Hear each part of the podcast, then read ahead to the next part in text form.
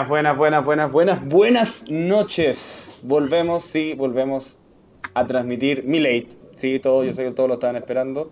¿Qué payaso? Pero, pero, solamente por solidaridad le vamos a dar el pase a Don Tobal. Vamos, Hola, vamos, hola. con entusiasmo, vamos arriba. Hola, Capítulo Chapa, ¿cómo 25, que nadie lo crea. Vamos arriba. Semana, semana de selecciones y vuelta de los equipos, por fin. Eh, vamos a tocar hoy día partido de Chile contra Venezuela, vamos a tocar las ligas europeas, vamos a tocar eh, la previa de Champions, eh, balón de oro y eh, hay un temita por ahí que vamos a intentar meter que va a ser la entrevista a Neymar, los dichos de Neymar que, que dejaron ahí harta controversia. De todos estos temas, Nico, un título. Final de campeonato de infarto. Ya, medio largo el título, pero, pero bueno. Bueno, una tesis de doctorado, viejo. Uy, eh, ya les decía en la previa que tenía difícil- dificultad ahí con el, con el título, pero... Mm, mm, mm. A ver, no, déjame el último. ¿Cuál sería el tuyo? Mi título es Remontadas. Epa. Uy, salió muy rápido. No, yo hoy día voy a hacer mi, mi, mi tarjeta de, de comodín de título. Esta semana no tengo título, no, no tengo ningún tema. No, porque yo ya sé mi propuse, yo ya sé mi propuse el del capítulo y cago yo, ¿cachai? Por ser- Semi propuse. No, Sí, yo di el paso. yo di el paso. Nuestros, nuestros espectadores están desilusionados de. Sí, lo Totalmente. siento. Lo Totalmente, totalmente. siento, lo siento. Bueno, eh, nos mojarse el metemos... poto, ¿ah? es que bueno, quería, mira, mi, mi- ya, no- si, ya si les doy un título, el mío sería Ole, Ole Out. Ole out, ¿viste que se, ¿viste que se podía? Ese. No era, no era tan difícil, no era tan difícil. Eh, ya, chicos, nos metemos de lleno en el partido de Chile. Chile contra Venezuela, eh, de, la- eh, de una triple fecha de nueve puntos, se, lograron seis. Cero contra Perú, tres contra Paraguay, tres contra Venezuela. Contra Venezuela fue un 3-0, un 3-0 contundente de la Roja a la vino tinto. Eh, vamos a partir por el Nico, ya que el Chapa no está muy, muy inspirado. No, no, no, estoy No en inspirado. el proyecto, No te- chaparro. No tenía, no tenía el, el, el título, lo había pensado, pero dije no quiero tirarme en contra ahí en Mira, picada es, contra. es más, te voy a dar un subtítulo. Perdónanos, No. Diego Valdés, no sabíamos lo que decíamos. A ver, Con o eso sea, voy a partir. yo, creo, yo, creo, yo creo que no sabíamos, no sonaba para nada. No, mira, yo no le voy a creer a nadie que haya pedido a Valdés. No le creo a nadie. Nadie que Yo- me diga, no, si yo, yo- le yo tenía tengo- fe a Valdés, no. Yo tengo, yo tengo un respaldo de WhatsApp que yo No, dije que iba a jugar. Oye, Chapa, Pli- Plinio C te está ayudando, te dice que tu, que tu título sea eh, ¿Cuánto se demorará Marcelino en No, no quiero ponerme, no quiero ponerme en esa situación. Pero, eh, pero de entrada nos quieren hacer llorar. No entiendo. No, no, que no se vaya nunca. Ya, después, después vamos a tocar a la UC. Eh, Nico, ¿qué te pareció el- eh, la roja contra la vino tinto? Eh, ya, voy a partir, voy a partir por la parte termo, que va a ser un, un destermo en esta pasada, porque eh, para sorpresa al menos de, de- de la mayoría de que estamos ahí encima de- del, del fútbol, vimos a, a Diego Valdés como titular. Eh, el resto de la alineación no cambió mucho de lo que estábamos viendo. Eh, solamente entró Gary Medel eh, por Pablo Díaz como, como una naturalidad también. Y me parece que fue un buen partido de Chile que, que logra ratificar ciertos niveles eh, altos importantes. Y cierta táctica fija que no estábamos viendo anteriormente. Por ejemplo, tener un 9 de área, a pesar de que aquí van a salir algunos a decirme que juegan de falso 9, no juega de falso 9 Jiménez. Jiménez se dedica todo el partido, tanto este como el anterior contra Paraguay, a fijar a los centrales para eh, atacar por las bandas. Jiménez no se le vio eh, ir, a pedir la pelota en el círculo central. De hecho, su posición fue bastante más combativa, haciendo una similitud bastante más cercana a lo que es San Pedri, por ejemplo, en Católica. Eh, a partir de eso, eh, un muy buen partido de los mediocampistas, me parece que, es el punto alto. Eh, lo, de, lo de Pulgar también es otro, otro, otra autocrítica que uno se hace aquí desde, desde la vereda del, del, estar, fuera de lugar, opinando sobre, sobre fútbol, pero Pulgar me parece que sin el... ¿Cómo decirlo? Porque claro, es, criticar decir jugar con o sin Aranguis, ¿cómo te va a acomodar jugar sin Aranguis? Lo que pasa es que Aranguis engloba tantas posiciones dentro de la cancha que, que a Pulgar se le vio más suelto, más dueño del mediocampo, con un, con un Vidal y un Valdés con un manejo de pelota muy, interesante. Eh, se vio un Vegas más asentado y creo que esta triple fecha eliminatoria eh, hay que recalcar dos cosas. Eh, Claudio Bravo tiene que jugar hasta los 44 años y me parece que los mejores tres partidos que por lo menos los últimos dos, así para ser súper preciso, eh, de Maripán. Me parece que es un jugador que estuvo súper discutido en su momento, que no ha tenido una, una, participación en la roja eh, consagratoria y me parece que este puede ser un buen camino. Ya. Eh, ¿Chapa? Me, era un partido que para Venezuela no se veía nada no, no se veía nada fácil, sobre todo porque en la previa tuvo hartos momentos complicados ahí la, la indisciplina de Soteldo, que es claramente el mejor jugador de, Venezuela. Y también no venía de un ambiente interno muy, muy importante, pero, pero ya sabíamos lo que era que Chile estaba jugando con, contra los, sus propios fantasmas. Entonces, aunque en el papel fuese un partido eh, que se tenía que ganar o, parecía fácil de ganar, eh, para Chile no era una tarea fácil. Y y creo que demostró, ratificó lo que se hizo frente a Paraguay y frente a, y frente a un equipo que tenía estos problemas, Chile hizo lo que tenía que hacer. Eh, después, de, o sea, de todo, después de todo lo que destacó el Nico, quiero destacar también eh, Vegas, que hizo un giro 180 respecto al partido con Perú, se le notó firme, dio tranquilidad en, en, una, en un puesto que, no, que, que habíamos perdido mucho sin Mena. Entonces, en ese sentido, eh, partimos la fecha con un, con un diagnóstico y terminamos la triple fecha con, otra cara. También tuvimos la suerte que se dieron los resultados, que la lata de estar en esa situación que uno no solo depende de, lo que haga uno, sino también depende de lo que haga el resto, y se nos dieron los resultados en dos fechas consecutivas. Entonces, eh, tenemos unas esperanzas renovadas, como dice el título del capítulo. Aquí voy a, voy a leer el, chat. Aquí usted dice, nadie apostó por Valdés, salvo Iván Zamorano. Eso demuestra que los comentaristas locales no ven fútbol mexicano. Estoy de acuerdo, no hay nada más el fútbol mexicano. Y te faltó a Mincito arriba. Ah, sí, que nos saluda ahí, buena, buena, nuestro, nuestro enviado de, a Turín.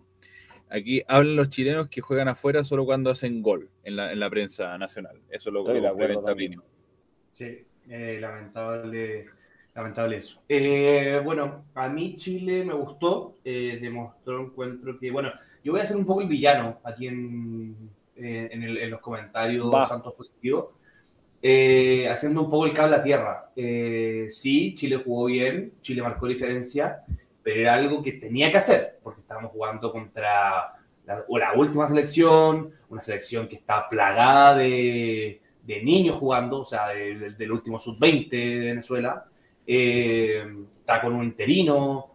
Entonces, como que también era como lo que Chile debía hacer. lo positivo es que lo hizo, Chile lo hizo. Eh, le tenía que, no, solo le ganó a Venezuela, sino que lo goleó. Fue superior en todo el partido.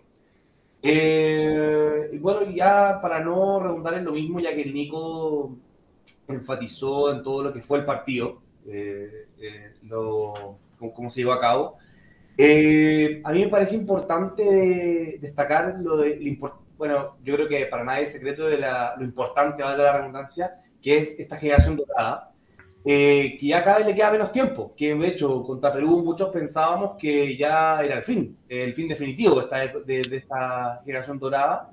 Eh, y, y, ellos todavía están demostrando de que no, de que todavía les queda un poco de encina. El tema es que a esta generación dorada eh, ya, no le, ya no alcanza solo, ¿ya? Eh, ya, no, ya, no nos basta solamente con los Vidal, ya no nos basta solamente con los Arangui, no nos basta solamente con los Bravo, no nos basta solamente con los Alexis, con los Medel. Eh, lo que necesita esta selección es que los jugadores, los nuevos jugadores, se acoplen a esta generación dorada. necesita nuevos intérpretes, esta generación dorada. Necesita que los Pulgar se intrometan, necesita que los Valdés se intrometan, necesita que Jiménez se intrometa, necesita que Maripán se intrometa. Y, y, los demás abajo, la, eterna discusión que tenemos todos, y te complemento eso, porque, porque también Damián nos escribe, dice, es demasiado peligroso tener esta esperanza renovada, se puede caer muy fuerte después. No, claro, es, es un punto también, es lógico. Por eso es importante, porque uno cuando va al Mundial, al Mundial no van jugadores, sino que van equipos, van selecciones. Un plantel. Entonces, tú no puedes, entonces tú no puedes depender de que solamente, porque de hecho, contra Venezuela eh, fue un partido bien discreto hoy día. Fue un partido bien discreto de Sánchez. Sánchez te mandó dos pelotas de los corners que, fue, que, claro, que las, colgó en el área y Pulgar las conectó y fueron goles. ¿Te, puedo dar un dato? ¿Te puedo dar un dato a propósito de Alexis que me quedó en el tintero? Y, te complemento aparte de lo que estáis diciendo, que me parece súper interesante como análisis. Eh, Alexis hace dos años que no jugaba tres partidos seguidos, completos. Mira, mira. No es, menor, no es menor. No es menor. Y el segundo dato, no solamente tenemos que confiar en los eh, en los de edad intermedia, los, bueno, los Valdés, los Maripán, los Paulo Díaz, que claro, están entre los 23 a 27 años. Hay que empezar a darle manija a los sub-20. Ya hay que sumarle los Carlos Palacios, los Eso, eso, hay que No, yo, yo, quiero dar un dato, quiero dar un dato que lo leí en, en, en Twitter, que no sé cuánto tiempo había pasado para que hubiesen dos delanteros chilenos en el campeonato nacional con más de 10 goles. Y creo que sobre todo delanteros jóvenes chilenos, como hoy en día es eh, Iván Morales y el Pollo Valencia. Entonces, que eh, son jugadores que ya deben ser eh, considerados al menos para los procesos clasificatorios. O sea, y no puede ser que ninguna fecha ellos se queden fuera del, plantel ya. Porque tienen que empezar a entrar en las dinámicas. Y si estáis buscando delanteros nueve para fijar centrales, esa, esa realmente esa pega la puede hacer cualquiera. Mm. Si es por correr y meter, al menos mételos y que se equivoquen los primeros tres partidos, pero mm. no digamos que Jiménez te marca una diferencia tan grande, tiene 37 años. Eh, si bien uno ve un esfuerzo encomiable, una motivación, una, una, un estirpe de jugador distinto. un poco nada que, reprocharle al mago. No hay nada, que, reprocharle, pero tú crees que realmente en esos 60 minutos un jugador de 21 años no puede hacer la misma pega? Y eso es un poco lo que uno le critica a, a, los seleccionadores, los últimos tres seleccionadores chilenos. Que en vez de jugárselas y decir, ¿sabéis qué? Te voy a dar dos tareas. Tenéis que fijar a los centrales, picar a esta banda y marcar la salida. Eso lo puede hacer un delantero joven que tenga buen físico. Y hoy por hoy tenemos algunos. Eh, me voy a quedar también con, lo que decía con lo que decía el Chapa, que necesitamos de los Calidos Palacios. Eh, lo dijo, lo dijo Tobal. Lo dijo Tobal, lo dijo Tobal perdón. Necesitamos de, ese tipo de jugadores que eh, quizás son de una edad un poco más joven, eh, pero me llama la atención un par de cosas. Me llama la atención los pocos minutos de Carlos Palacio, que creo que tiene un problema físico importante porque no puede no jugar ningún partido. No, no sumó minutos. No sumó minutos. No sumó minutos. Y tampoco suma minutos al arcón. Eso, me, eso también me llama la atención. Sí, Alarcón, Alarcón yo a mí Porque nadie los pide titular. Ah, no, no es que yo esté diciendo no, porque aquí. Porque, porque la selección mostró, mostró lo suyo. Lazarte le está achuntando, lo hemos mencionado muchas veces. Le achunta generalmente a la, a la, a la formación inicial. Le cuestan, le cuestan los cambios. Y ahora logró ajustar los cambios, logró poner la formación inicial. Pero hay jugadores que a partir de eso tampoco, tampoco son de la confianza del técnico y llama la atención eh, lo poco que jugó eh, Palacios, Marcelino, lo poco que jugó Alarcón. Eso, eh, Eso yo quería destacar lo de Marcelino, que no, no solo fue poco, sino que fue mala calidad de minutos. Lo ponen, lo ponen jugando abierto por la derecha, me parece una maldad, Y en Perú, en un partido como ese. Bravísimo. Sí, pero, pero igual eso yo, yo, encuentro que se suplió después con, con, la levantada del equipo y con lo y con la integración de dos jugadores que, que, dejaron, que dejaron muy buen paladar, a mí por lo menos me dejaron muy contento, que fueron eh, Vega y Valdés. Eh, Valdés, si bien venía entrando y venía teniendo pocos minutos, eh, y claro, y los pocos minutos que tenía no, no, no, se alcanzaban ni a meter en los partidos. Por eso es verdad que la gente tenía una mala imagen, pero No, pero ver, la, la, mala, la, mala, imagen viene antes por todo. Si... No, no, pero, pero perdón, la mala imagen es, tiene, tiene, tiene como 18 partidos, tiene 18 partidos en la selección. Tiene la selección, porque nadie ve los partidos de México. Y Valdés en México es amo señor. El tema es que la, lo, lo, uno le pide que haga eso en la selección, que lo replique en la selección. Entonces, claro, ¿qué es lo que pasa? Uno alega y, claro, y dice que no, eh, claro, tuvieron, no, no, tuvieron minutos eh, Alarcón, eh, tuvo malos minutos eh, Marcelino, pero, pero a mí, por ejemplo, eh, ya me salió una buena opción por la banda izquierda, que es Vega. A mí me gustó Vega. No, no, contra Perú, pero sí me gustó contra Paraguay y sí me gustó contra Venezuela. Y Valdés, es que, es que bueno, una prueba y, y yo encuentro que la pasó contra Venezuela, que fue un partido donde que no, no, solamente empezó, no solamente era la prueba de empezar a titular, sino que asumir el rol de la creatividad del, del mediocampo. Te, te, te, complemento, a mí me parece que la injusticia un poco, y, y, haciéndome cargo también de mis palabras de Valdés, era porque no es que era su segundo partido y lo estábamos quemando por dos minutos malos, es que tiene mm. casi 20 partidos en la selección y no había mostrado nada. No, pero, pero Nico, Nico, en todos esos partidos, ¿cuántos minutos son en total? Muchísimos, porque con Rueda era titular al principio. ¿Con jugaba titular? Jugaba de titular, de 10. Sí, jugó, incluso. Bueno, con la 10. algunos partidos. De eso no me acuerdo. Eh, com complemento con el chat. Eh, aquí, bueno, Plinio dice que con la selección hay que ser optimista militante y ahí Damián le pone un poco los, los paños fríos al comentario que fueron ser optimistas, pero tampoco hay que caer en que volvimos a ser los mejores.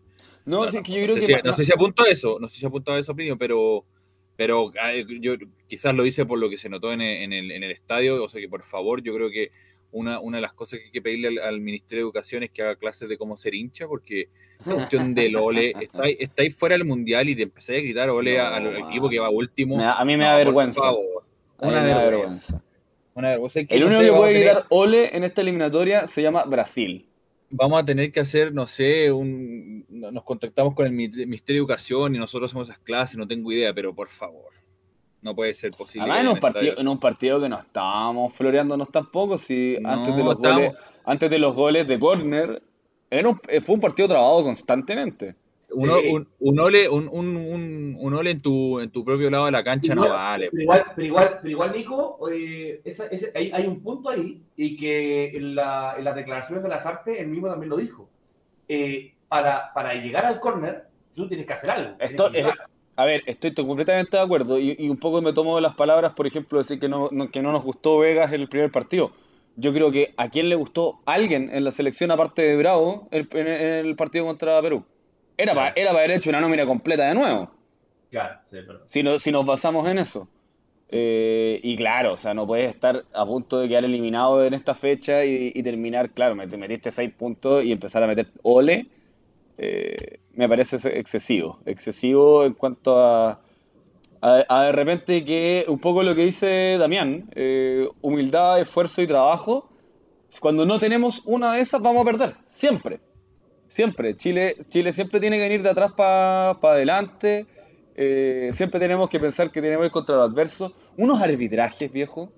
Lo de Pitana fue horrible. Horrible. Entonces también tenemos que contar con esos, con esos factores y que, y que vienen unas fechas realmente eh, matar o morir. O sea, perdemos Eso. dos partidos seguidos y ya, y ya nos volvemos a codiar con Venezuela abajo. Eso, ahí, ahí, ahí quería, ahí quería llegar. Eh, terminando el partido con Venezuela, eh, la siguiente fecha es el 11 de noviembre. Y el 16. contra Ecuador, si no me equivoco. Contra Paraguay.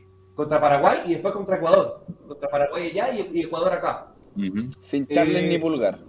Ya, eh, sí, eso, importante, sin Charles ni Pulgar. O sea, Charles, ¿por qué no? Porque no. parece que se desgarró. Ah, pero no por la, ya, no por la expulsión. No es que hoy, día, hoy día leí una formación preliminar todavía, pero está desgarrado. Ah, ya, pero Ya, ya, ok. Eh, ya, pero, pero ya dejando de eso, porque eso yo creo que lo vamos a dejar para el, quizá el próximo capítulo o capítulo más adelante para ver ya cuando. Yo, yo lo que vería que es interesante es un poco la tabla. Eh, espera, saber... espérame, chapa, espera, espérame, chapa, espérame, chapa. Eh, hago una pregunta. Eso. En, en la siguiente fecha, cuatro puntos, ¿son bien, bien vistos o mal vistos? Depende, depende de con quiénes. Te la doy vuelta. ¿Por qué? Contra Paraguay jugamos y eh, mataríamos los partidos con Paraguay. Entonces, si le empatamos a Paraguay de visita, estando nosotros arriba, que es lo que pasaría, es un buen resultado. Pero con Ecuador también ya jugamos después de esta fecha. No, pues con, con Ecuador nos toca jugar ahora. Es Paraguay y Ecuador. Ah, ya, ya, ya. tenemos ¿Cachai? Entonces, ¿cuál, ¿cuál es mi análisis? Si tú le empatas a Paraguay, que está abajo, no depende de ese mismo para pasarte. Mm. Y nosotros necesitamos acercarnos lo más posible a Ecuador, que está a cuatro de nosotros. Y Ecuador nos ha enseñado en las últimas eliminatorias que se cae en, lo- en los últimos partidos. Y me parece que es de los rivales a los que tenemos que alcanzar. Yo creo que Colombia va a clasificar facilito detrás de los de los de los dos ya que se escaparon, que están clasificados ya me parece, ¿no? Eh, técnicamente. Técnicamente. O sea, o sea, no, no, no matemáticamente. No matemáticamente, técnicamente sí. ok, pero ¿qué? Le quedan Porque- tres empates y clasifican. Porque, porque ya el, el, el puntaje el puntaje clásico de- del quinto puesto de las clasificatorias son 24 puntos y Argentina ya tiene 25, Brasil tiene 31. Y Entonces Damián, y Da- están- y Damián nos ayuda. Después nos faltan Argentina, Brasil y Uruguay. Sí, o sea, insisto, es- esto es. Y, y creo que ahí voy a, voy a volver a resaltar lo de las artes, ¿ah? Eh, saliéndome un poco del tema eh, de la pregunta. Porque él dice: ¿Sabéis qué? A mí no me da lo mismo eh, a quién hay que ganarle, cuánto hay que. Yo quiero ganar partidos. Si nosotros ganamos partidos, tenemos de par- eh, chances de clasificar. Y creo que la mentalidad tiene que ser esa, tiene que ser partido a partido, porque hace dos días no habíamos ganado ni dos. Digamos, un partido ganado en toda una rueda. Y ahora metimos dos victorias y nos creemos que ya vamos al mundial. No, Claro. hay que ganar. Ay, punto verdad que gritaron. Punto, Punto Gritaron, por Chile va al punto. Chile va al mundial. mundial. No, si de- ya. La, ye- la yeteada que se pusieron los. eh, El buen público, además, que, que le dio un. Un cuento distinto a esta fecha clasificatoria.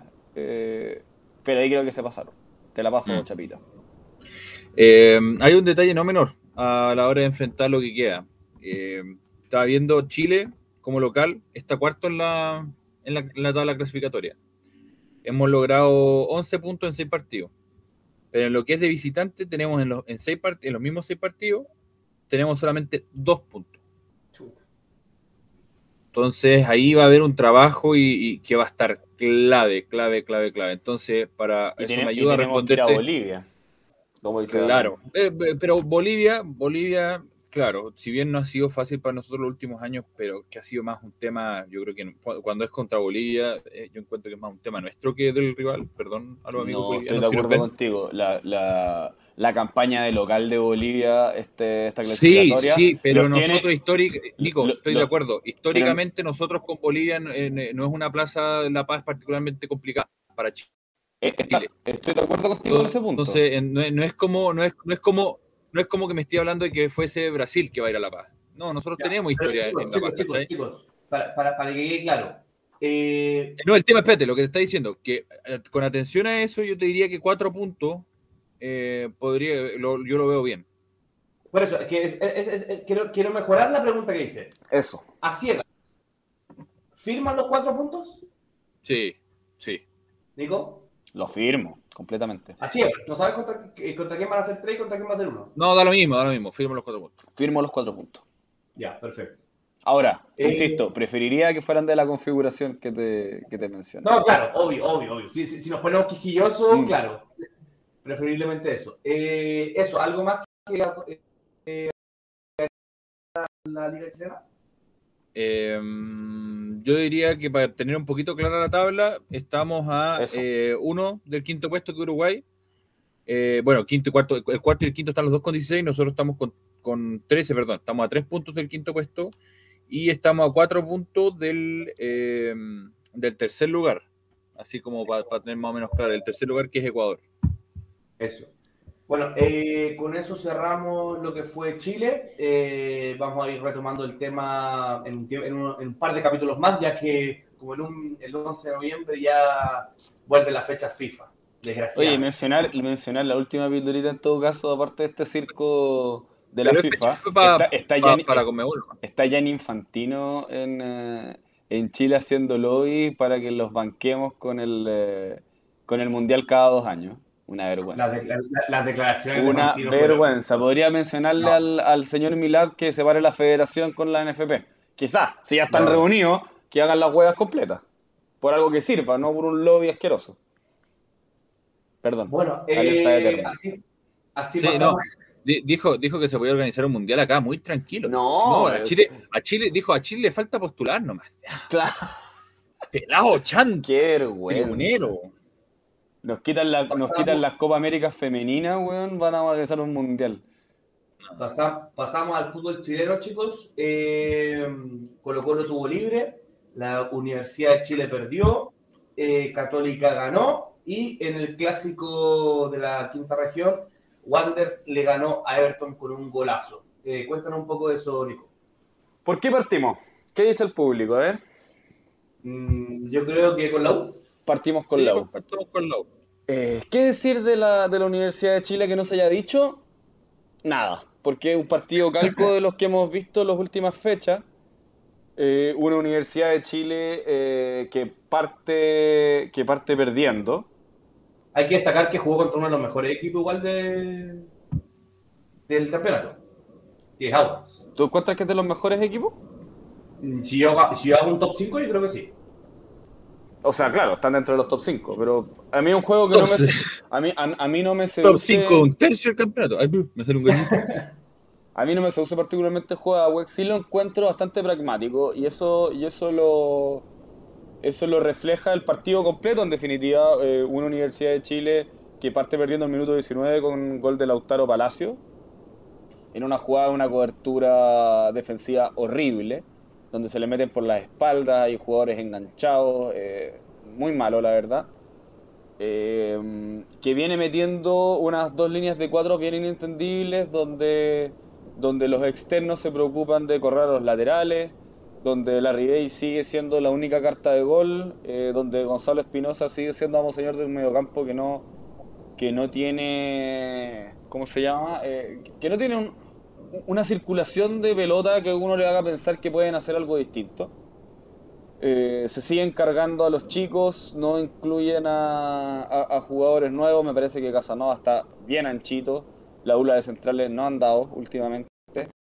Eh, y, lamentablemente vamos a reducir este, este comentario de la UN diciendo que terminan perdiendo por responsabilidad propia eso lamentable también quitarle el mérito a un Audax que la verdad es que hace su pega, que es la que si uno ha visto dos tres partidos seguidos de Audax es eso, es tratar de eh, ganar las bandas, eh, que, en este, que en este caso no, no jugó con los externos que nos tenía acostumbrados, eso a lo mejor descoloca el planteamiento de la Universidad de Chile, eh, porque no juega ni Montesinos ni Michael Fuentes pero logra, logra incomodar eh, y termina ganando un partido en el estilo del Vitamina Sánchez, muy pragmático, atrás para adelante y después soportando un resultado con una posesión de valor mayor del, de la U, pero, pero como decíamos, sin profundidad y sin, y sin una idea de juego que se note.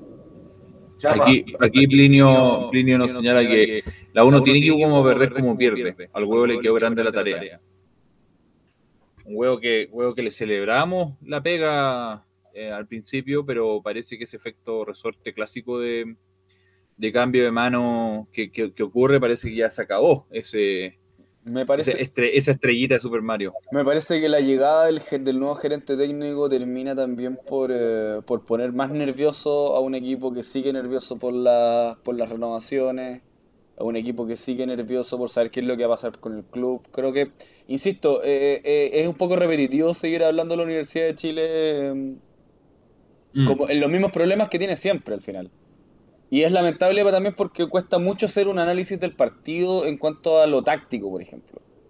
Eh, me parece que es algo mucho más actitudinal y hay jugadores que, insisto, ya no pueden ser ya no pueden ser considerados de la forma que lo están siendo. Entre paréntesis, Espinosa.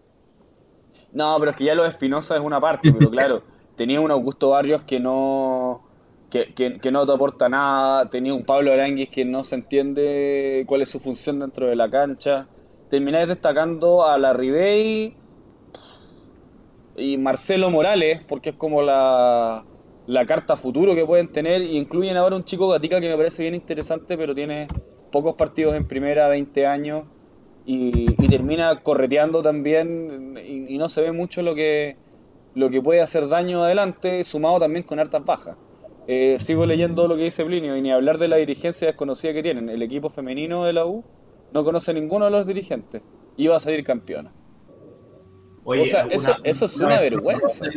Al, equipo femenino de la U que se habla, que siempre se habla pestes del equipo masculino y claro, poca importancia se le da al, a, lo que, a lo que hace el, equipo femenino. Sí, yo me, yo me cuadro con las declaraciones de, de, la, de Natalia Campos, la, la arquera ex, ex católica que me duele cada vez que la veo con la camiseta de la U. Fue capitana de la, fue, ella fue capitana en todo caso. Sí, pero fue capitana de la, de la católica. Pero bueno, eh, me cuadro con sus palabras en decir que ya no se puede volver a decir que la U no gana en el Monumental, el equipo masculino. Me parece, me parece que no. Porque ese, esa, semi, esa semifinal eh, fue en el Monumental y la ganó la ganó la chiquilla con todo, con a toda regla. No, pero es como decir que en la categoría sub-20 también alguna vez ganó en el Monumental, ¿no? unas cosas no tiene con la otra. No, pero no es lo mismo la categoría sub-20 que un primer equipo de otra rama. Es otra rama, a eso voy. Bueno. Pero, pero no, sub-20 no. Si un equipo, estamos hablando del equipo profesional, entre comillas. Profesional porque, entre comillas, porque el fútbol femenino no es profesional en Chile. Pero... En la U y Colo Colo sí al menos tienen la mayoría. Sí, no, sí. Ahí, ellos sí han hecho la pega en ese sentido al menos. Sí. Bueno, eh, dejando la Universidad de Chile, bueno, Colo Colo quedó libre. Eh, Católica contra Cobresal en El Salvador. Eh, ganó 3-1. Eh, por ahí nace uno de los resultados de mi título, era remontada, porque partió ganando Cobresal y lo terminó remontando la Universidad Católica. Nico, cuéntanos un poco. Eh, te complemento porque la verdad es que diste el, la síntesis perfecta de lo que significaba el partido. Colo Colo estaba libre y Católica tenía la obligación de ir a descontar esos puntos que todos dábamos por descontados en la lucha del título, pero que había que ver que se materializaran y ir a hacerlo a las 11 de la mañana en El Salvador eh, no es un desafío menor. A todo el mundo le cuesta ir a jugar allá. Eh, al mismo Colo Colo ha sufrido a Cobresal. Y a esa hora. Y a las 11 de la mañana con el sol arriba de la cabeza, la verdad es que, que, a todo el mundo le cuesta. Y la Católica le padeció el partido al principio. Un palo, un travesaño que tuvo Gaeta al principio. Que, le faltó poco por hacerle a lo mejor la primera gran jugada de Gaete por Colo Colo, pero no jugando mm. por Colo Colo eh, da en el palo, eh, después a través de un córner se pone en ventaja Cobresal. Y se empezaba a ver un partido complicado para, el conjunto cruzado. Y, la verdad es que con genialidades de Marcelino Núñez, eh, un poco me colgándome de lo que del comentario que daba Plinio al principio, la verdad es que ya se ve un jugador que está más hecho, un jugador que está jugando a otro ritmo creo que la selección, al menos entrenar con los, con los superclases que tenemos hoy por hoy, le ha significado también entender por dónde tiene que ir eh, subiendo su nivel. Me parece que físicamente está impecable. Corrió una pelota el 96 como si hubiera sido el minuto 1, eh, realmente en El Salvador. O sea, se, está, impresionante el pique. se está postulando para ser titular contra Bolivia en La Paz con eso. Mm. Porque, porque es un recorrido súper importante el que hace. Y no solamente, y no solamente del punto de vista del juego, sino que mete dos golazos, porque la verdad es que los dos me parecen golazos. Los dos golazos. Y, hace cosas que antes no hacía. Hoy por hoy Marcelino se echó el equipo al hombro. Lo fue a buscar él, pidió la pelota, tiró una pared. Y, creo que y creo que eso le dio un carácter al partido de tranquilidad a la Católica. Eh, si bien los rendimientos no fueron, eh, no fue un equipo avasallador, pero siempre la Católica se mantuvo en partido y no dejó crecer a Cobresal. Y creo que ese es como el, resumen perfecto. Y también me alegro, a propósito también de lo que decía el Chavo al principio, eh, que cuando hablábamos de la selección, eh, que es importante a pesar de que el Pollo no hizo un buen partido en el trámite del juego, eh, que se inscribiera con un gol creo que es importante para su confianza. Y entender que también puede hacer otra función en la cancha, que es echarla adentro y que siempre se necesita. Sí, yo quiero destacar dos, dos actuaciones aparte de la Marcelino. No, sí. Yo sé lo que voy a decir. La del Zanahoria y la de, y la de Buenanote. Buenanote Lo que juega ahora no también es tremendo. Yo, yo, yo, yo no podría entender que Católica lo dejé. No, difícil. Eh, no, creo que no, hace unos capítulos lo preguntamos y creo que el panorama es distinto distinto al que hablamos ahí. de Buenanote, ese es el problema. ¿Ah? Hay varios extractores de Buenanote dando vuelta por ahí. Yo creo que menos. Yo creo que menos. Es que, está, es que todo, yo era, yo era uno de los que decía que probablemente no iba a calzar en el proyecto por los jugadores que hay, eh, pero me parece que él con rendimiento lo está mostrando. Está mostrando que, pueda, que, puede estar. Y creo que también que el equipo esté funcionando eh, en, en, en, relevos y en construcción de juego hace que bueno te luzca más también. Es que también ahora está jugando de lo que en verdad juega. No estoy de acuerdo contigo, no está jugando de 10. No, no, está jugando. de hecho, eso, eso quería destacar. Eso quería destacar. no, que el, 10 ya no existe, pues, Nico, pero, pero antes lo poníamos por la banda a correr. Está corriendo por la banda, pues. Pero si está haciendo las bandas. Sí. yo... pero tiende, tiende a centralizarse mucho más. es, que, es, que eso, es que eso es, ese es mi punto. Me, me, me, explico un poco más para darle más contexto táctico y, y, no, y, y me cortan si estoy lateando mucho, pero el hecho de que esté el Chapa, Marcelino y Buenanote en la banda derecha, con los relevos siempre importantes de... Eh, ¿me, ¿me, pegué? ¿Estoy bien? ¿Estoy? ¿Sí? Sí, ahí está. Ahí está bien. Eh, hace que eh, Buenanote pueda centralizarse, como decís tú. Pero hace un movimiento desde la banda hacia el centro. Pero siempre partiendo de la banda, tirando su pelota cortada hacia, hacia el medio, eh, me, parece...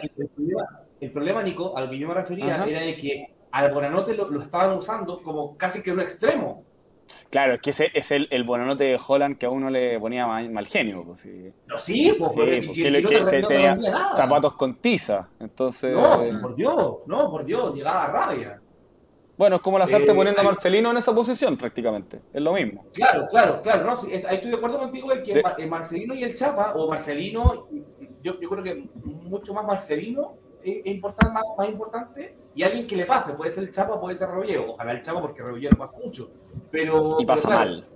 Ese, ese, ese, ese, conjunto es el que a Bonanote le, le da más libertad de juego. Efectivamente, y, y, aprovecho, aprovecho de leer los comentarios que volvió, volvió el primo, me estaba extrañando. Volvió el primo. Pero ¿cómo no me comentáis antes? Ya pensé que me no había abandonado. Eh, espero que Marcelino no parte de la Católica en el verano. Se tiene que consolidar una temporada más para que no sea otro que vuelve del extranjero. Pero se va a ir con ese, se va a ir luego con ese nivel. Y Plinio dice los goles de Marcelino fueron unos verdaderos pases a la red, parafraseando al gran mítico Leopoldo Jacinto Luque. Oye, pero viejo, qué. Pero qué poeta, Plinio. ¿Qué, qué, qué te diga? eh, ¿Y el clásico de la quinta región? Eh, aguántame un segundo, porque quiero contestarle al primo, porque habla de que se quiere una temporada más. Yo no sé si se va a quedar una temporada más. Yo creo que lo que puede pasar es que lo aguanten para la Libertadores, si es que clasifica Católica, que espero que así sea. Eh, y creo que ya en, junio se podría, se podría ir. Pero eso sería una temporada más, No, sería media temporada. Pero. Si nuestra temporada parte en marzo. O en, enero. Pero sería. sería... Ah, no, tenés, no, tenés razón, tenés razón. Me quedé corrido, me quedé corrido con, con calendario sí, es que no sé europeo. no sé por qué nos pasa eso. Dale, Nico, dale, Nico, vamos. Y seguimos con el clásico entonces. Con el verdadero clásico. Eh, un partidazo, la verdad. Eh, si bien, insisto, siempre en los partidos chilenos hay unos, hay unos ripios técnicos importantes, sobre todo cuando uno ve, no sé, eh, el partido de Everton con Wanderers y después te ve un partido de la Premier, decís, claro, hay, hay diferencias conceptuales importantes, pero, pero es un partido un partido súper dinámico. Se vio además mucha pasión en los jugadores de querer ganar el partido. Eso me llamó mucho la atención, como que realmente se lo estaban tomando como un clásico muy sentido con varios jugadores de casa, sobre todo por el lado de, de Wanders, pero, pero Everton también tenía lo suyo. De hecho, creo que, creo que Madrid, el que hace el gol por Everton, también es canterano.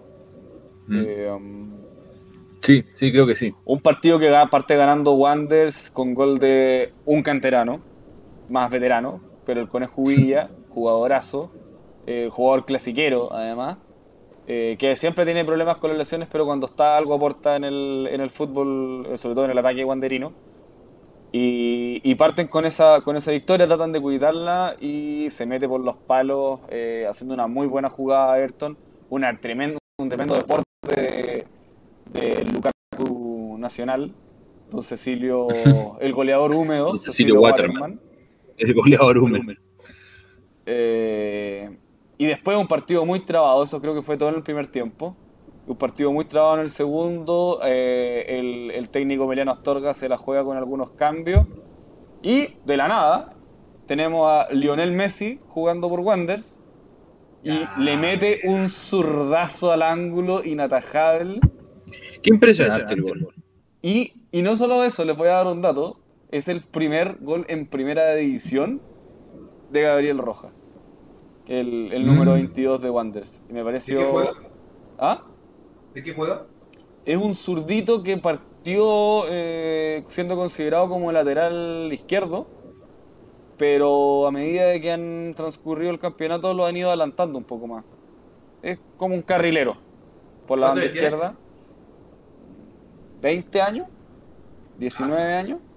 Interesante, interesante jugador, pero sobre todo daba la sensación que lo mismo que jugara de los dos lados entraban a meter y a meter con todo. Y eso, y eso en un, en un fútbol tan alicaído como en el nuestro siempre se agradece y de ahí empiezan a salir eh, las figuras importantes. Yo creo que eso, eso es lo que hay que destacar sobre todo.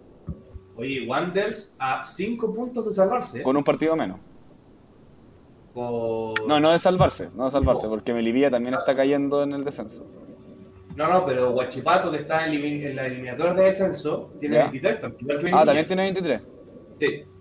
Pero el tema es que, claro, eh, la diferencia de goles de Wanderers es mucho mayor. Wanderers tiene menos 20 y Guachipato tiene menos. Bueno, 9. estamos todos de acuerdo. Yo creo que si, que si, que si Wander se salva, eh, va a ser prácticamente en la última Tú te fecha. rapas. Tú te rapas. Y yo me rapo. Tú te rapas. Y yo me rapo, además. ¿Lo dije? Eh, Acá, ¿Lo acá el primo, acá el primo, claro, complementa que es a 5 de la promoción, que es distinto que irse Claro. al descenso directo. No, no, claro, pero está a 5 puntos de optar salvarse. Sí, sí, sí. Eh, ya, cerrando lo que fue el fútbol chileno, eh, nos pasamos, Chapita, a la Premier. Eh, cuéntanos, ¿cómo estuvo la Premier en la vuelta de la fecha FIFA? Estuvo bueno, estuvo interesante porque hubo varios equipos, sobre todo los componentes sudamericanos, que tuvieron algunas bajas por, por la, que la fecha sudamericana terminó más tarde que la europea. Pero eh, aún así eh, ya va tomando un poco más de forma la- el campeonato. El Liverpool que dio- le dio cátedra al, al- al Watford probablemente uno de los mejores, yo, la mejor, el mejor desempeño de un equipo esta temporada en la Premier. ¿Vieron la, vieron la, perdón que te interrumpa, Chapa, pero ¿vieron las declaraciones de Klopp? Che, No, yo no las vi. aventurado. Eh, di- dijo que no, no hay puede, un mejor jugador en el mundo que Salah. Eso fue lo que. no puede discutir, no, no, pero, pero, pero el- la- la- que quiero decir la frase para que no se malentienda.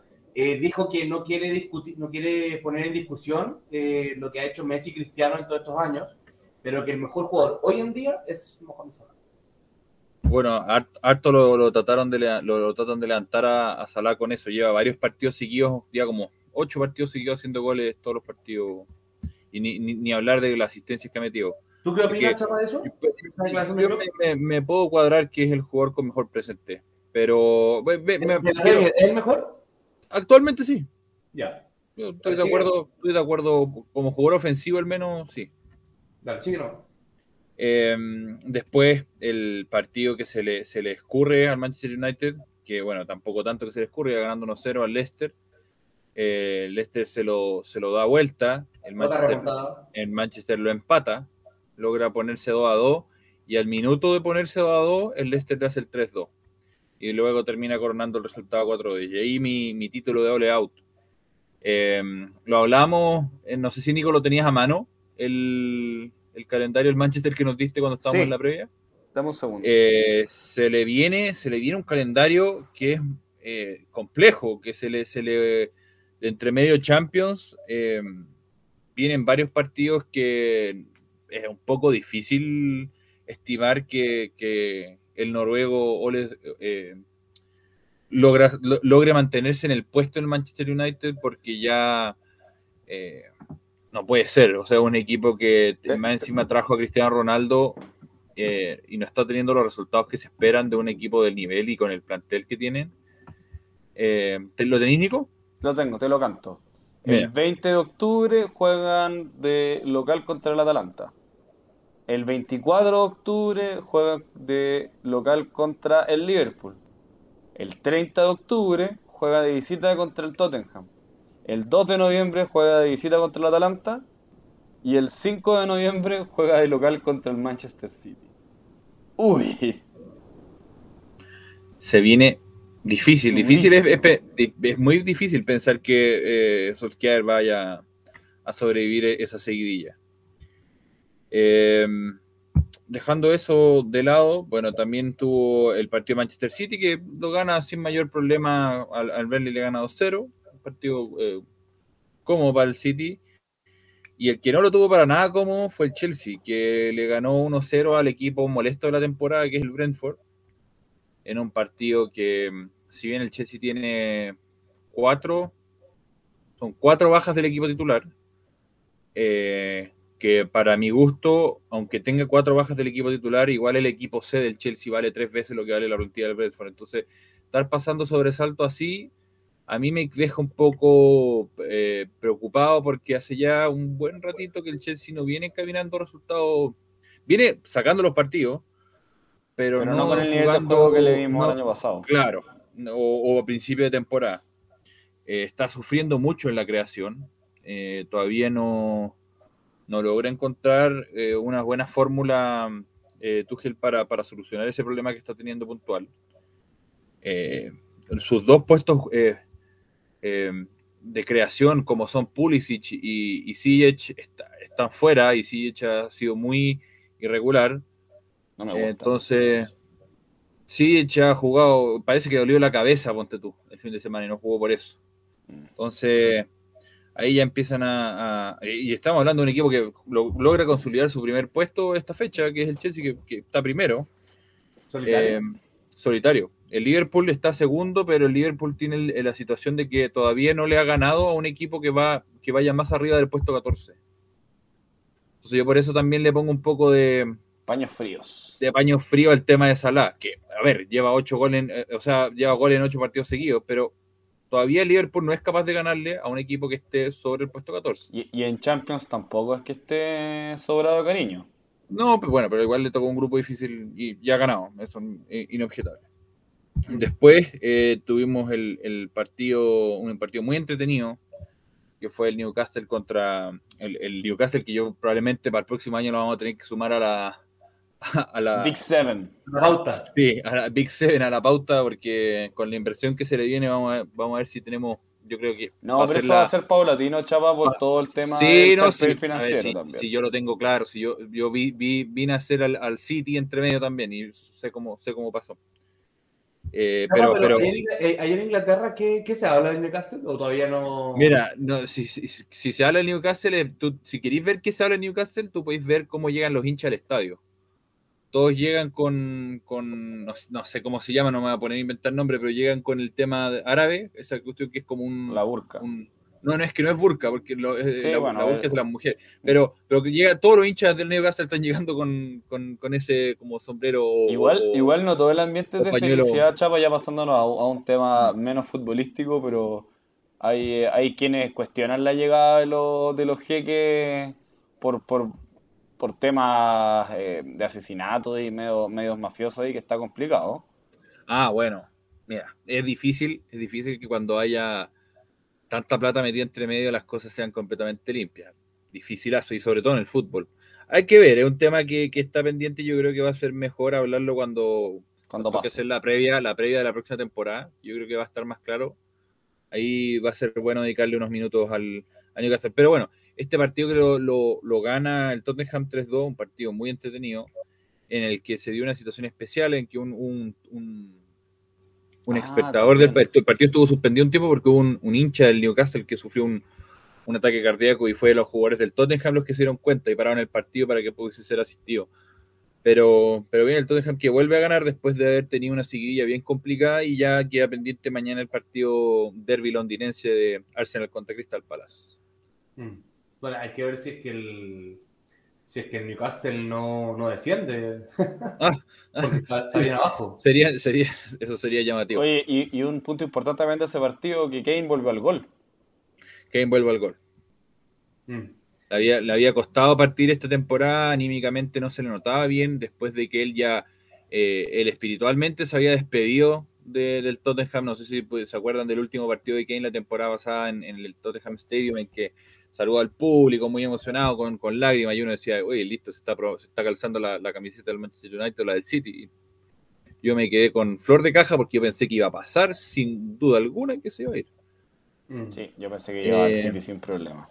Así que eso por la Premier. Todavía, todavía está en una etapa muy inicial, van como ocho partidos, así que no. Pero ya, ya vamos viendo ahí qué pasa con el Manchester, si el Manchester puede ser el primer caído de la, de la carrera por, por la Premier. Está tomando, está tomando color. Sí, está tomando color, eso.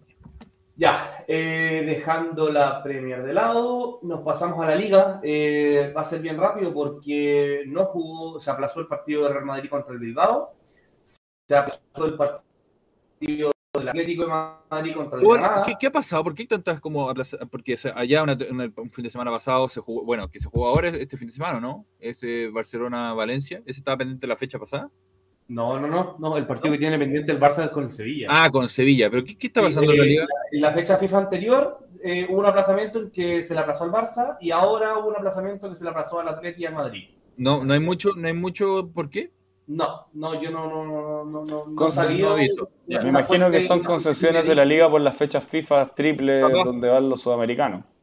Claro, es como, para, claro, es para no, para no cargarlos tanto. Eh, o sea, esa, esa, esa es la, la, información que dan, pero no sé, no sé más allá. Mm. Entonces, claro, no está el Madrid, no está el Atleti, eh, el Betis juega mañana, el Cádiz juega mañana, el Sevilla ganó, eh, le ganó al, al Celta de Dituro y jugó el Barça, eso sí, jugó el Barça con el Valencia. Un partido, jugó mal el Celta, no sé si lo pudiste ver. ¿Cómo? El Celta contra el Sevilla, el Celta jugó bien mal el equipo de. Sí, no, es que el Celta, el Celta viene muy, muy irregular. Muy irregular. el, Celta, es ese equipo en que tú cuando vas a jugar con él no sabes si o le vas a ganar 5-0 o, o, te va a ganar 2-1. O, te va, o te va a ganar 2-0 ellos. O sea, mm. es una montaña rusa de, de juego. Con un poco, eh, el juego de Coudet también es un poco planteado de esa forma. Claro, eso sí, va, un poco de la mano. Eh, el partido que sí se jugó fue el Barcelona-Valencia. Fue un partido entretenido, donde Ansu Fati fue titular. Eh, metió, bueno, partió ganando el Valencia con un golazo de Gallá. Un golazo, parece, parece que fue un golazo. Un zambombazo fuera del área, o sea, yo, no, se le puede criticar mucho a la defensa del Barcelona porque en verdad las marcas estaban todas tomadas, solamente que fue un despeje de un córner que llegó eh, Gallá atrás con un zurdazo, o sea, con un derechazo increíble. Eh, siento que es zurdo. Eh, después el Barcelona se pone y lo empata con un gol de Ansu Fati, con un golazo, eh, con un gol calcado al típico gol de Messi, pero por la otra banda. Hizo, una pared con Memphis, Memphis se la devolvió de primera y mandó un derechazo. Mm, con golazo. Colgándola, colgándola del, del ángulo inferior izquierdo del, del, de Silesen eh, después lo da vuelta el Barça con un 2-1, otra remontada por eso están, mis títulos. Eh, con un penal, le hacen un penal a Ansu Fati, eh, lo que, que se, está, se está hablando, no sé si ustedes lo pudieron ver. No lo he visto. ¿No? ¿Ninguno? Ya, no, no, no, les voy a preguntar qué les parece entonces, pero, pero está bien polémico, bien polémico porque supuestamente Gaya llegó de atrás, llegó muy fuerte, pero supuestamente él se defiende diciendo que no tocó a su Fati, sino que tocó la pelota. Pero hay varias repeticiones que muestran que toca la pelota, pero también toca a su Fati, entonces como que fue bien, ha sido bien polémico. Mira, te cuento, te cuento que lo, que lo estoy buscando ahora y puse pen y sería penal de Ansu Fati hoy. Así que me imagino que será bien polémico. Aquí, aquí, lo estamos buscando a ver para darte una opinión rapidita. Mira, mira, mira, mira, velo, velo rápido y me, y ahí. Y mientras yo termino de, de dar mi, mi, mi, discurso. Eh, bueno, eh, se pone 2-1, lo mete- el penal lo mete Memphis, eh, después eh, el partido se, se va de ida y vuelta, de ida y vuelta. El Valencia en el segundo tiempo toma bien, bien el, el control del partido, de hecho, el- como que acorrala un poco al Barça atrás. Eh, y el Barça hace un cambio que saca a Ansu Fati, porque Ansu Fati ya estaba avisado que iba, iba a jugar 60 minutos, todavía no está para los 90, y mete a Coutinho. Mete a Coutinho, eh, y Coutinho hace el gol del 3-1. Hace el gol del 3-1 con una muy buena jugada de Dest, que hoy, que hoy día jugó de extremo, de extremo derecho, eh, como alguna vez lo hizo Dani Alves con Pep Guardiola. Y bueno, y la, y, eh, la otra buena noticia es que debutó el Kun. Jugó Mm. día, a preguntar por eso. Tocó, tocó un par de balones, se le vio, se le vio bien, eh, sin, sin, sin- sin- sin mayor protagonismo, porque entró justo cuando el Barça hizo el 3-1. Entonces como que el, el partido como que se liquidó. Claro. Eh, y, eso, y eso fue el partido. Nico, no sé si pudiste ver el penal. Lo estoy viendo, weón. Ya, y ¿qué te parece? Mira, me da la sensación que eh, efectivamente que haya tocado la pelota, eso es Sí, incontrarrestable. Pero la rodilla, Pero en la ro- cuando va la rodilla atrás, me da la sensación que alcanza a tocar el pie con el que va a rematar a su Fati. es que eso, eso, eso Nico, es- ah, perdón, perdón que te interrumpa, pero ese es el tema, y esa es la problemática, y eso es por la razón por la que el VAR no se puede meter. Porque si el VAR ve que puede, o sea, que puede que haya un contacto, pero ninguna cámara lo ve bien, tiene que dejar claro que la. que la. Que, la- que el árbitro idea- tome su decisión. que claro, que no, no, no puede, no puede ir en contra de la decisión del árbitro, porque si, si el VAR no, puede, no, no está seguro de lo que ve, no puede llamar. Entonces, claro, hay una imagen, o sea, hay- de- depende del ángulo. Claro. Eso, eso es raro. Es que VAR, yo, yo entiendo, VAR te- te no voy, a ese- complementar la, la explicación de- del todo, que, que es una conversión doctrinaria que hemos tenido bastantes veces y que nos hemos agarrado combo en varias oportunidades. Eh, que en definitiva el VAR tiene que llamar cuando es un error claro y manifiesto.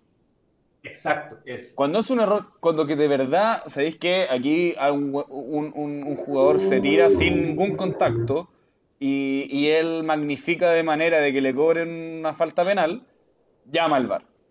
Si aquí Claro. hay un contacto que puede haber provocado y el árbitro en cancha dice, eso es penal, no es un no, error ya- claro y ya- ya manifiesto. entiendo- el árbitro lo que en refiere. cancha ya interpretó que el contacto es suficiente para hacer el penal. Y el problema No, no, es que aquí en. Sudamérica no lo aplicamos bien. Entonces, Ya, ya entiendo a lo que se refiere. eh, Entonces, eh, como no lo aplicamos bien, nos confundimos en cómo se aplica el criterio. Pero el criterio realmente bien aplicado es ese. Ahora bien, mirando, mirando yo no sé si hubiera sido el árbitro si lo hubiera cobrado. Y en esa parte sí que te, te amirilló un poco, porque me parece que- que, que cae que- bastante livianito en su Fati. Sí, cae bastante livianito, pero, pero si tú ves con la fuerza que entra Gallá, fue igual fuerte. Entonces, Bueno, sí, pues está como que- extremando recursos, estamos claros. Eh, eh, No, no, claro, entonces por eso, y si tú ves, independiente de que Ansu Fati todavía no toque el balón, pero Ansu Fati ya tiene la posición ganada.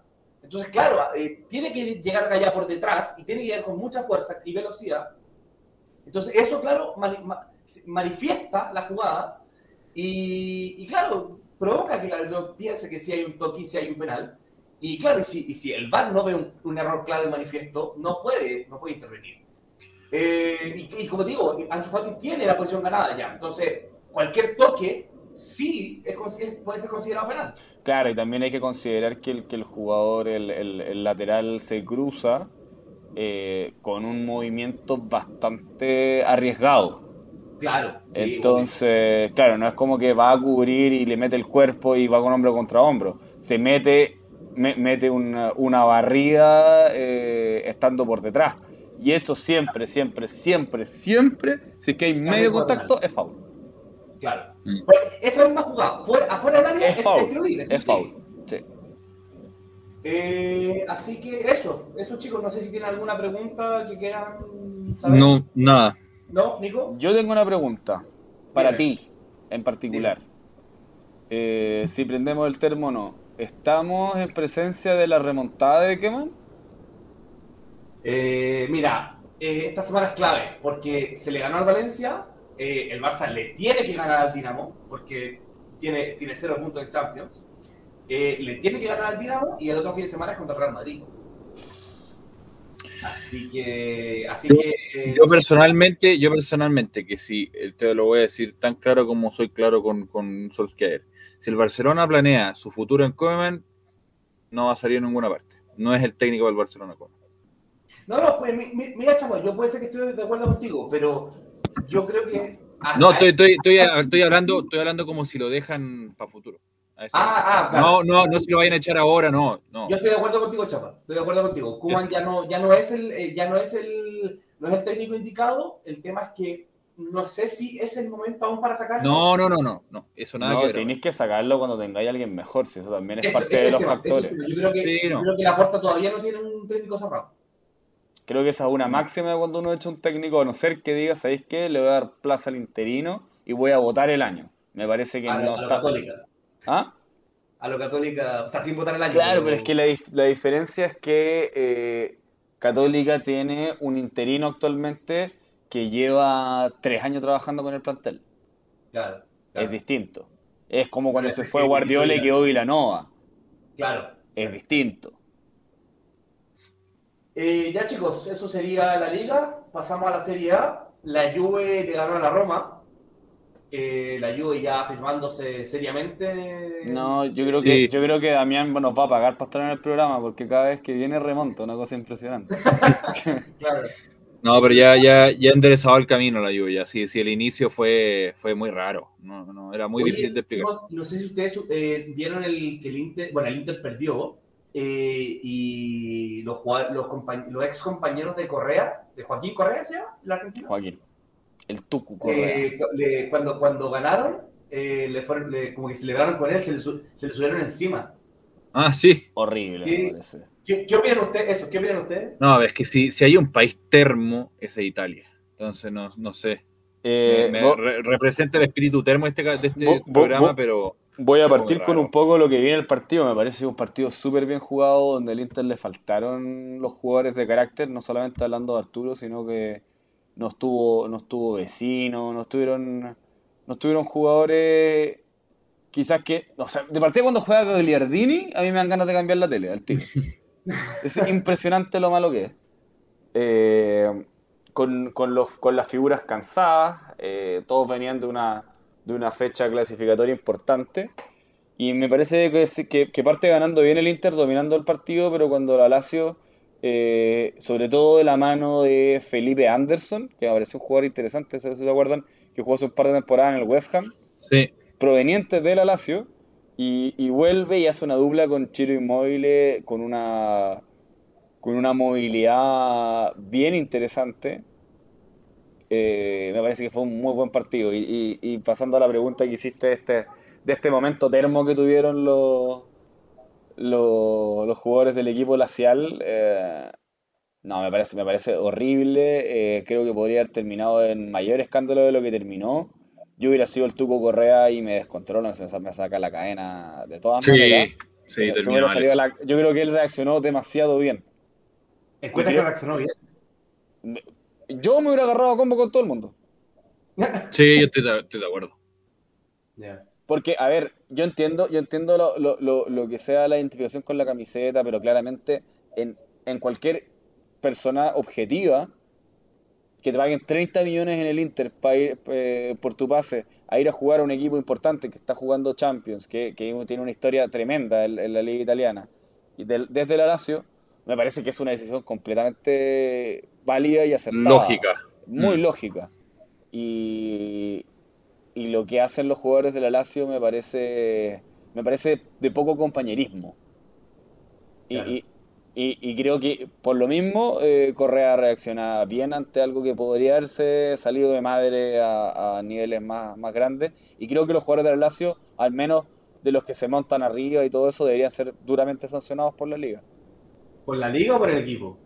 No, porque, insisto, como decía el Chapo, de la- de- son de los equipos más termos que existen. O sea, Mm. realmente pedirle objetividad internamente eh, es una locura. Eh, me No, parece, tiene que ser la liga. me parece Tiene que la liga tiene que penar estos, estos malos comportamientos, sobre todo lo que digo, porque son compañeros de trabajo, y esas formas de cargar al, al rival eh, creo que son, son antideportivas. Y a mí no me Mm. gustan nada, al menos. Y si es que no es con partido suspendido, quizás con una multa económica, si tampoco tiene que ver con que no jueguen, ni mucho menos. Pero creo que una multa económica podría, podría cuadrar. Es deportivo, claro. Mm. ¿Chapa? No, nada que agregar sobre, sobre el partido de la Inter. Eh, ganó el Milan 3-2 al Las Verona. Eh, lo cual pone la tabla ahí al Milan segundo, a dos puntos del Napoli. Se pone, se pone interesante esa ¿La Juve, la Juve está lugar, está séptimo. Ah, ya, le falta igual. Ha trepado, sí, bueno, está a 10 puntos del primer lugar, pero la liga italiana es de vaivenes, así que no, pues todavía está ahí la Juventus. Dame un segundo y vamos a la eh, tabla. Pues está el Napoli con 24, con 8 de 8. Impresionante la campaña en Napoli. Todo caso. Es una, es una campaña que el Napoli viene amasando hace rato ya y, que, y, que, y, que, ya había empezado a justificar con una Copa Italia. Eh, ¿Verdad? no sé, el año pasado. El año pasado, sí. imágenes de Italia. después el Milan con, uh, con 22 puntos, con invicto también. Eh, en vez de 8 partidos ganados, tiene 7 y un empate el Inter con 17, la Roma con 15, la Lazio con 14, el Atalanta con 14 y la Juve con 14. Y lo dejamos ahí en los clubes que están más metidos arriba. Pero claro, ya le sacó, el Napoli le sacó 10 puntos de la Juventus, me parece... Mm, considerable. Me parece sí, es, considerable una, Juventus que viene ya un año sin haber ganado el campeonato después de que nos acostumbráramos que era el único equipo de la liga, digamos. Claro. Pero el, el campeonato italiano es un, campeonato de vaivenes. Eh, sí, todavía nada. De rachitas. Sí. Ya, chicos, dejamos la Serie A y nos pasamos a la previa de Champions. una, una duda de la previa de Champions. Creo que el PSG ganó con gol eh, agónico de Messi, creo que. No sé si lo vieron. ¿Cómo? El PSG. Que el, PSG, el PSG ganó con gol de Messi, ¿no? Pero si Messi no jugó. Ah, entonces vi, una, vi cualquier cosa noticia. Fue, fue de Mbappé.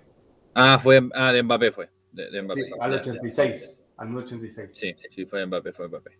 Eh, sí, no jugó ni Neymar ni Mbappé. O sea, ni, de penales. No, pues, no tiene, tiene, tiene, lógica porque venían de la, de la fecha. Sí, pues. sí, de hecho, Messi, Messi estaba contra Perú en la noche y después al otro día en la mañana en Francia viendo el partido del PSG. PSG que ya le sacó 8 puntos a su más cercano perseguidor. No, ya. Y no, y tampoco, tampoco vamos a hablar de la, de, la, Bundesliga, donde el Bayern le metió 5 en 8 minutos al, al Leverkusen. No, fue grosero. No, pero es que, es que no, de, de Liga Muerta no hablé. Pero hablamos de la eh, Nations League la semana pasada. ya, eh, chicos, nos metemos en Champions, ya que vuelve esta semana, por fin la Champions. Eh, les voy diciendo los partidos. Eh, rápidamente ustedes me dicen por quién se van, ¿ya? Hacerlo rapidito. Eh, los voy a decir todos, ¿ya? porque no hay, no hay ninguno en particular así como muy, muy llamativo. Besiktas Sporting. Es Conference League, estamos hablando, ¿no? Sí, ese, es como. Ese es, como conference, ni siquiera Europa League. Pobre que le toque transmitir ese partido, es el único que lo va a ver.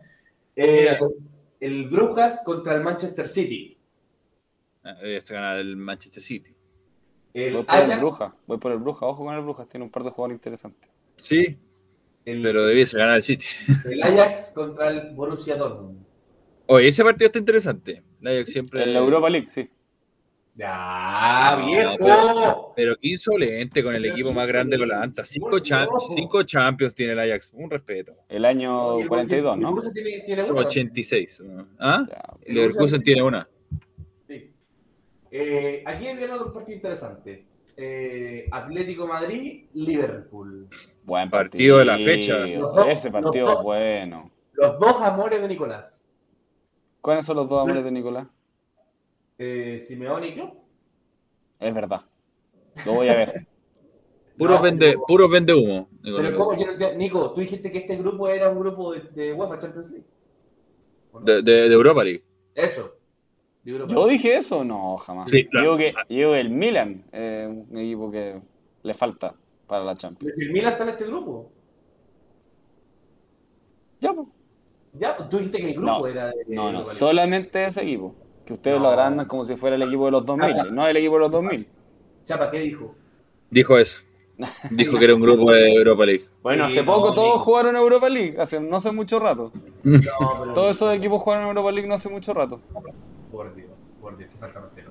El Porto contra el Milan. No, pero cachai que no, pero a ver, les voy a parar todo, porque cachai que yo iba a bancar al primo que no lo habíamos leído antes por Solskjaer y encontraba razón, pero me empieza a criticar al Atlético que le faltaba la Champions y ellos...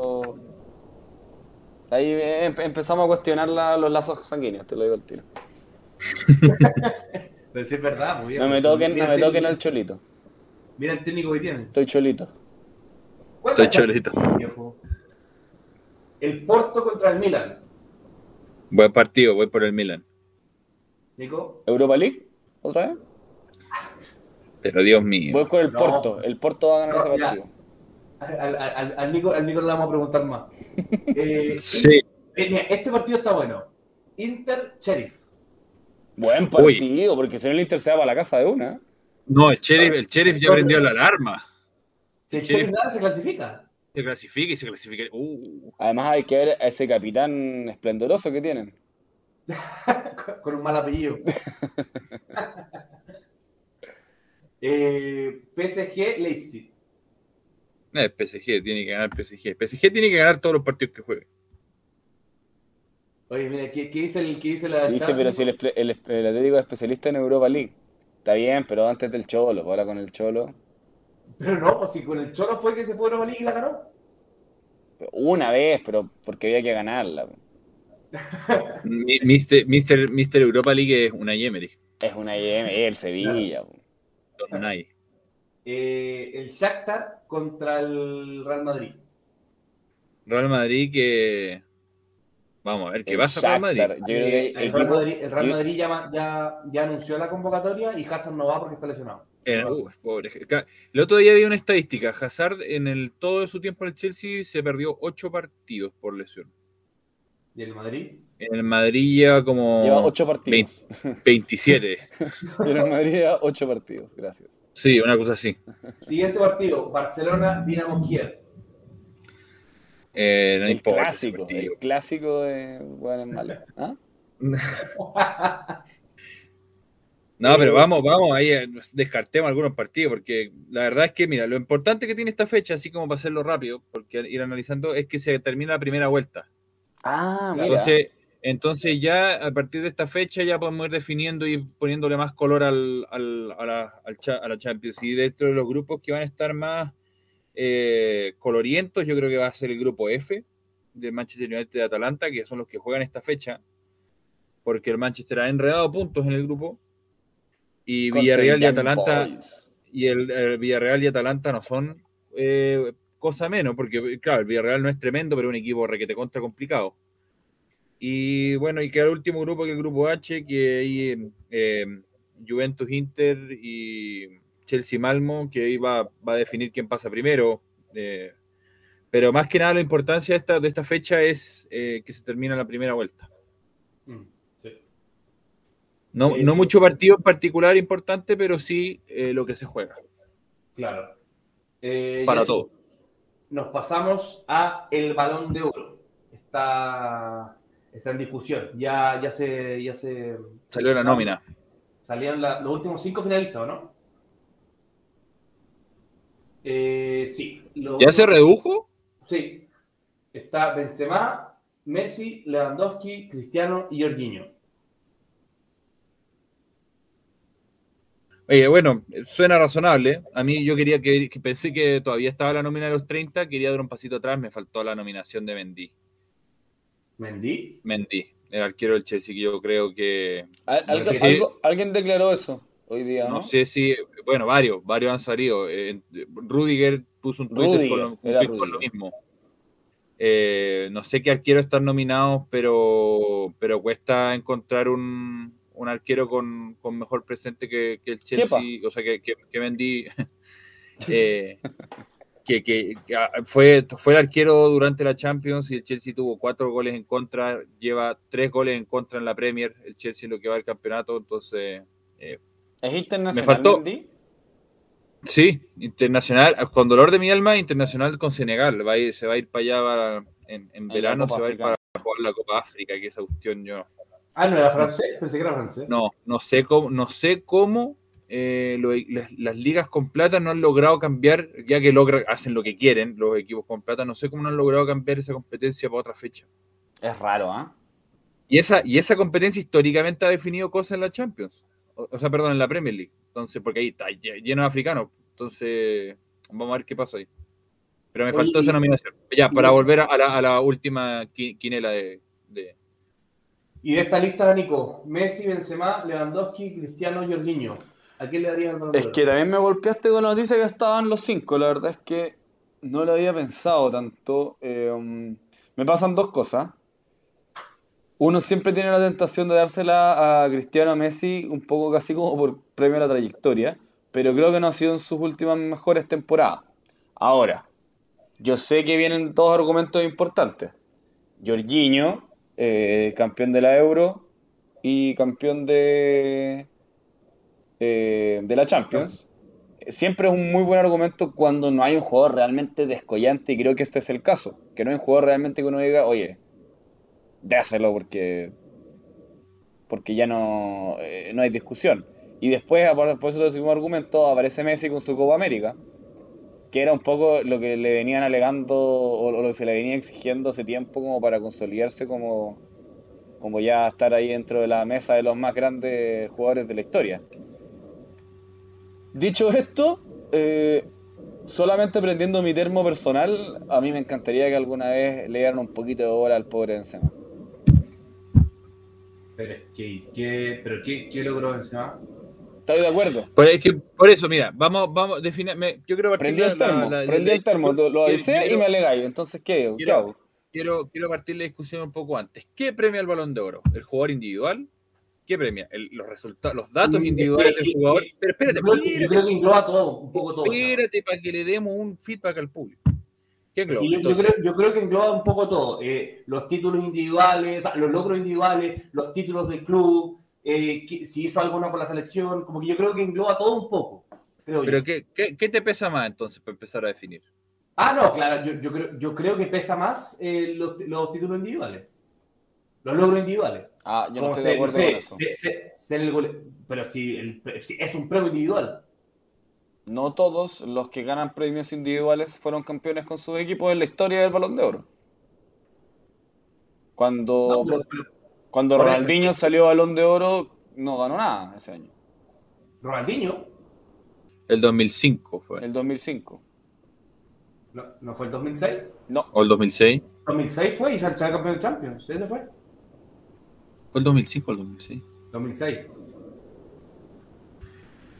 Mi punto es, eh, de, todas formas, yo lo, hemos conversado eh, fuera, fuera de cámara y yo creo que el que se gane esta, este balón de oro lo va a ganar con menos mérito que ganadores anteriores. Y también yo creo que eh, es, un, es un galardón que se debería entregar en enero o en julio, terminada, terminada la, liga. O premiáis una temporada o premia un año. Porque entregarlo, es que, entregarlo. Se, premia el año. Es que tampoco estés premiando el año. Te quedan, en, sobre todo, porque son puros jugadores europeos, por europeos me refiero como del campeonato, de los campeonatos europeos, los que quedan.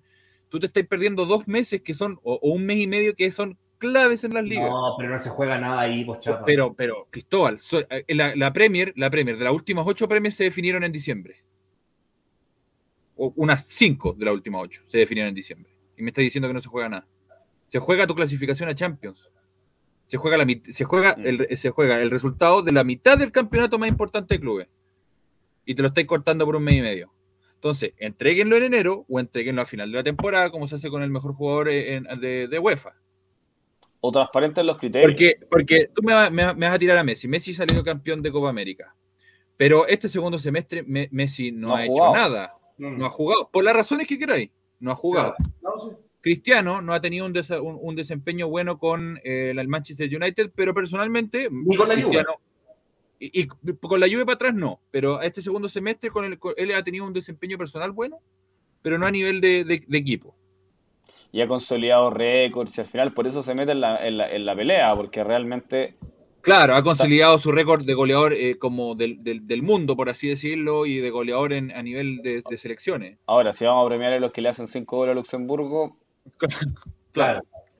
Después pasa con Jorginho, que Jorginho es, es, el caso en particular que es más bien lo que ha ganado y lo que puede terminar La meritocracia. También, claro, una meritocracia en el sentido de que puede también terminar sumando el triunfo de, de Mundial de Clubes eh, pero su posición ahí lo respalda más sus, sus triunfos de, como miembro de un equipo y miembro titular y, y, clave pero, no fue la figura en ninguno de los equipos. No, no, no, pero fue clave. Pues, sí, fue, clave, fue clave, pero no, es la, no fue la figura descollante que, que, no, no fue la figura, el, el, el, el, balón de oro. Ese es mi punto de acuerdo, pero, eh, pero, pero es que una, eh, le toca ser un mediocampista que es un jugador que le toca sacar pelotas de atrás y estar metido contra cuatro delanteros en la. En la es, distinto ver cómo es jugador claro descollante de esa posición. Es distinto. se ve yo te hago una pregunta. Si tú haces Chelsea, ¿le sacas a Jorginho, ¿no sale campeón?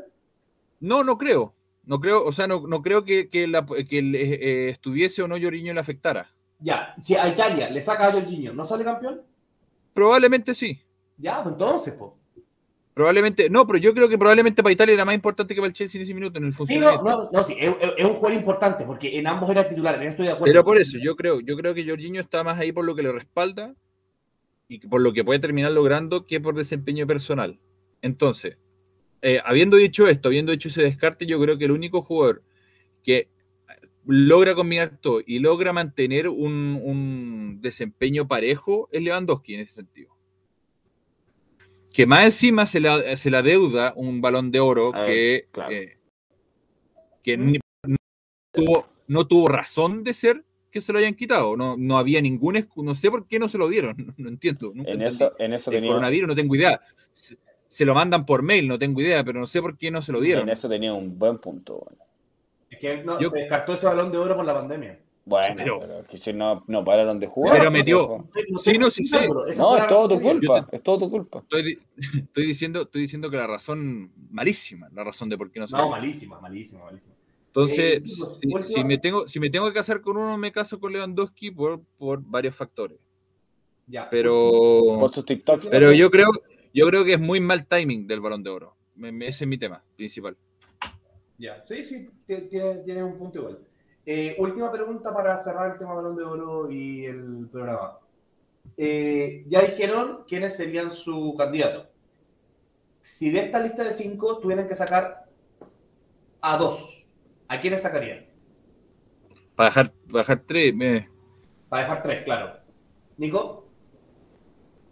Yo sacaría a Cristiano.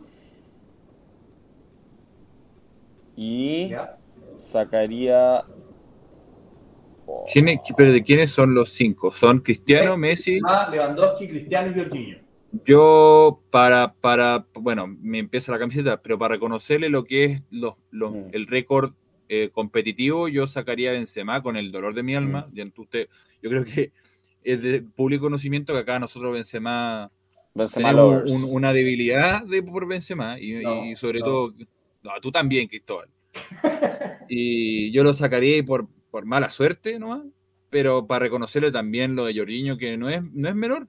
inclusive, eh, y si tú lo sacas o no, fue el titular en, eso, en esos equipos. ¿Tú sacarías a Benzema y a Jorginho? Y a Cristiano. No, ah, a Benzema y a Cristiano. sí, para reconocerle las copas. Estoy de acuerdo, pero para no ser amarillo, em, creo que por una señal de autoridad quizás de hacer un cambio generacional, sacaría a Cristiano y a Messi. Uf. ¿Te imagináis? ¿Te imagináis? Creo que, eh, creo, que en algún creo que en algún minuto tiene que pasarse, ya que, Cristiano no puede hacer goles hasta los 54. Como el, como el japonés, que no me acuerdo cómo se llama, pero. Yo estoy de acuerdo con el Chapo. Yo sacaría a Benzema porque, independiente de que tuvo un extraordinario año en tema de rendimiento, pero en números, eh, no ganó nada. Y a Cristiano porque. Ganó la Nations League, viejo. Tan importante que Uy, por este hombre. Eh, y a Cristiano porque creo que la, su etapa final en la Juve fue mala y este comienzo, independiente que para él está siendo bueno porque está haciendo goles, el comienzo del United ha sido muy malo. Así que yo creo que es igual lo condena. Así que yo sacaría a Benzema y a Cristiano también. Eh, chicos, eh, ¿cuándo, ¿Cuándo dan el balón de oro? ¿Se sabe eso? eh, 28, 29 de noviembre. Mira, el balón de oro lo van a dar antes que el Mundial de Clubes. Ah, mira. ¿Te das, ¿Te das cuenta lo absurdo que es que lo den en noviembre? Ya. Es que no, yo- no, sí, tenía un punto. Es que, un punto. es que ahí, teni- ahí es cuando uno reconoce que el balón de oro no tiene nada que ver con los rendimientos, con, con- con los títulos al final.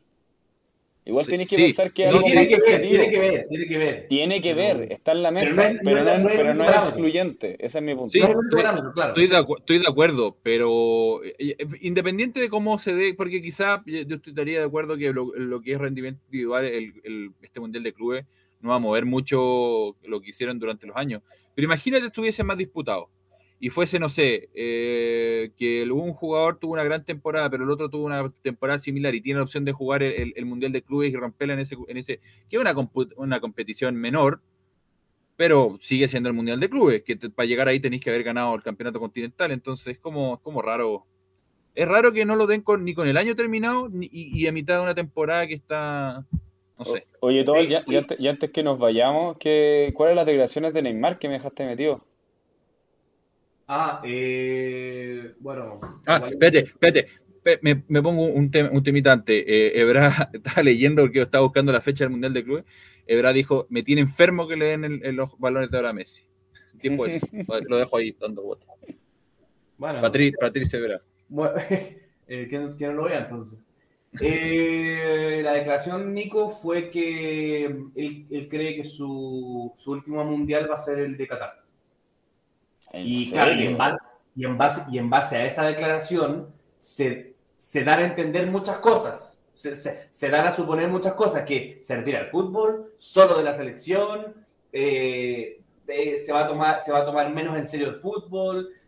Como que claro. eh, Pero ahí- pa- para mí, para mí lo, eh, eso no es el impacto de la declaración. Para mí es, es la palabra, es lo que él Sí. acompaña, que es el tema de que siente que él no puede con la presión del fútbol. No, no, claro, sí, sí, eh, tam- yo también lo quería abordar de ese tema. Ya, ya, ya. Pero, pero, pero se, lo, se lo estoy como resumiendo en grande al, Ujú. al Nico porque ya estamos terminando para no para no alargarnos tanto.